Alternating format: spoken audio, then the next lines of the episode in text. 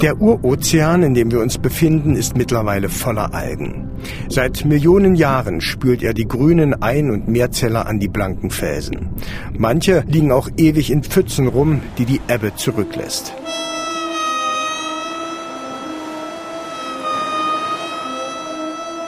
In dieser ungewohnten Umgebung haben die Algen keine Chance. Gegen Sonne und Wind sind sie machtlos.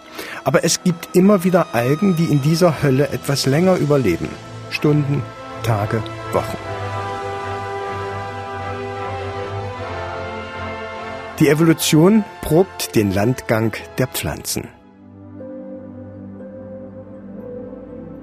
Und irgendwann, vor etwa 500 Millionen Jahren, überlebt eine Algenzelle dauerhaft. Es muss wirklich eine Zelle gewesen sein, in der die entscheidende Veränderung stattgefunden hat, damit die Pflanzen die Erde besiedeln können, sagt Pflanzenphysiologe Professor Marcel Quint vom Institut für Agrarwissenschaften an der Martin-Luther-Universität Halle. Ja, wir wissen, dass alle Pflanzen von einem gemeinsamen Vorfahren abstammen. Insofern kann man mit Sicherheit sagen, dass es irgendwann mal eine einzige Art gegeben haben muss, von denen alle Pflanzen sich entwickelt haben. Die entscheidende Veränderung, um zu überleben, hat man diese Alge zunächst nicht angesehen. Die entscheidenden Veränderungen fanden wie immer zuerst im Verborgenen statt, in ihren Genen. Die Evolution greift dazu ganz unterschiedlichen Tricks. Mutationen führen vielleicht dazu, dass sich Gene minimal verändern, dadurch andere Eiweiße entstehen und die Zelle anders funktioniert. Oder sie verdoppelt einfach Gene, das heißt, alle Funktionen in der Zelle bleiben so, wie sie sind, aber plötzlich besteht die Möglichkeit, durch ein, 200 oder 1000 Schwestergene zusätzliche Aufgaben zu erfüllen.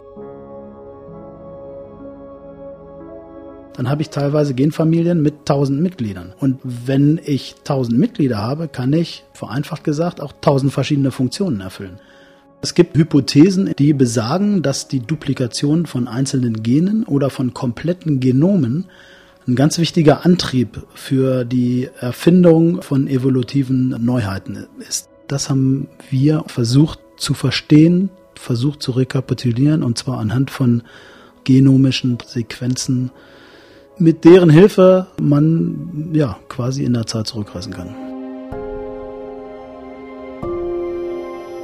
Wie kann man mit Hilfe von Genen in der Zeit zurückreisen? Das ist eigentlich ganz einfach, sagt Professor Ivo Große vom Institut für Informatik an der Uni Halle. Wir brauchen auf jeden Fall erstmal Spezies, die so weit voneinander entfernt sind, dass der letzte gemeinsame Vorfahre von diesen Spezies in einer entsprechenden Zeit lange vor der heutigen lebten. Das heißt, wenn man den Landgang der Pflanzen nachvollziehen will, braucht es Lebewesen, von denen man annimmt, dass sie denen vor 500 Millionen Jahren relativ ähnlich sind. Also Algen und Moose. Und man braucht Pflanzen, von denen man weiß, dass sie erst viel, viel später entstanden sind. Die Blütenpflanzen beispielsweise. Mit dem Vergleich dieser Informationen müsste man herausfinden können, welche Veränderungen es seitdem gegeben hat und wie das Genom ausgesehen haben könnte, das den Ausgangspunkt für alle Pflanzen bildete, die wir heute kennen. Das Ergebnis der Genanalysen war verblüffend und machte die Arbeit der insgesamt 200 Wissenschaftler rund um den Globus zu einer Sensation. Als sie die genetischen Informationen sozusagen der einfachen Zellen 1.0 und der heutigen hochspezialisierten Zellen quasi 4.0 verglichen, waren sie baff. Nahezu alle Gene, auch die, die viel später zur Erfindung der Wurzeln oder zur Entstehung der Samen führten, waren in der Urmutter aller Landpflanzen schon vorhanden.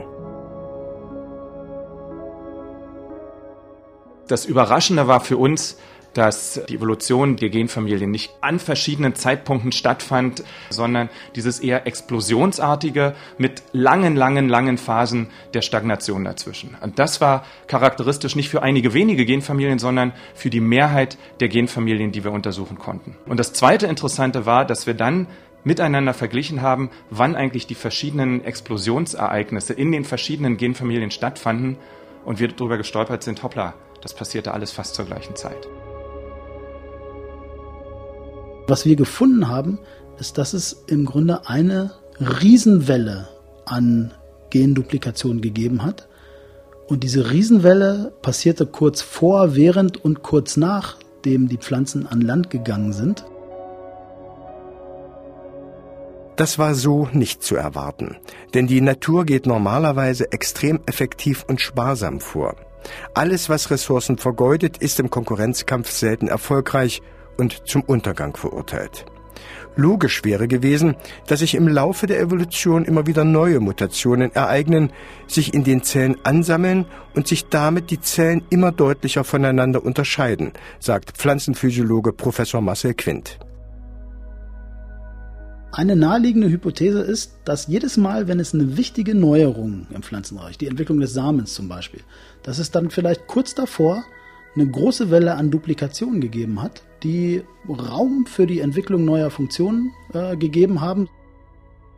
Damit lagen die Wissenschaftler also komplett daneben. Das kannte man so von der Evolution noch nicht, dass sie mit einem Mal das große Besteck auspackt.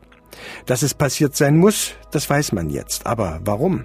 Darüber lässt sich nur spekulieren. Ein Grund könnte sein, dass das Leben an Land wie ein Straflager für die an Wasser gewöhnten Zellen gewesen sein muss. Stress pur. Also ich denke zumindest für die Verdoppelungen, die während oder nach dem Landgang passiert sind, könnte man die Hypothese aufstellen, dass erhöhte UV-Strahlung hier vielleicht eine Rolle gespielt haben könnte, dass ganz einfach der Stress durch die anhaltende Trockenheit hier eine Rolle gespielt haben könnte und vielleicht auch der erhöhte Sauerstoffgehalt in der Atmosphäre. Und Sauerstoff wird zu Sauerstoffradikalen und die haben ein großes mutagenes Potenzial. Egal warum. Fest steht, die Evolution hat bereits der ersten Zelle, die an Land überlebte, einen riesen Rucksack an Genmaterial mitgegeben, das für Veränderungen zur Verfügung stand. Marcel Quint vergleicht das enorme Genreservoir in den Pflanzenzellen mit einem Baumarkt, der so groß ist, dass die Evolution heute noch darin einkaufen geht. Und das kann man sich vielleicht so vorstellen, dass man einen Architekten hat, der ein Haus auf verschiedene Arten und Weisen äh, ganz unterschiedlich bauen kann. Ja, aber die, die Bausteine, das Rohmaterial, was er dazu verwendet, ist im Grunde A immer dasselbe und B, er kann es alles im selben Baumarkt um die Ecke kaufen. Die Frage, die uns interessiert hat, war die, wann wurde denn das Rohmaterial dafür überhaupt geschaffen? Und was wir herausgefunden haben, ist, dass das Rohmaterial in dem Baumarkt, der als allererstes geöffnet hat, vor vielen hundert Millionen Jahren geschaffen wurde, nämlich zu der Zeit, als die Pflanzen an Land gegangen sind.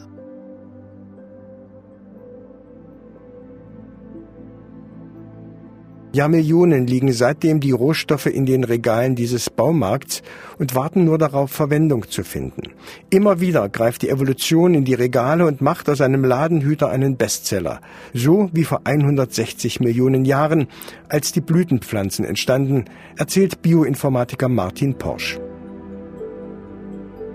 Ein schönes Beispiel dafür ist eine Genfamilie, die wir uns angeguckt haben, die äh, dafür bekannt ist, dass sie den Blühprozess kontrolliert und reguliert. Und wir haben natürlich erwartet, dass diese Genfamilie eine große Expansion erfährt, kurz bevor Blüten entwickelt werden. Aber was wir festgestellt haben, ist, dass es diese Genfamilie schon viel länger gab und sie diese Funktion der Blühregulation erst später angenommen hat. Eigentlich wollten die Wissenschaftler den Stammbaum der Pflanzen anhand genetischer Eigenschaften neu schreiben.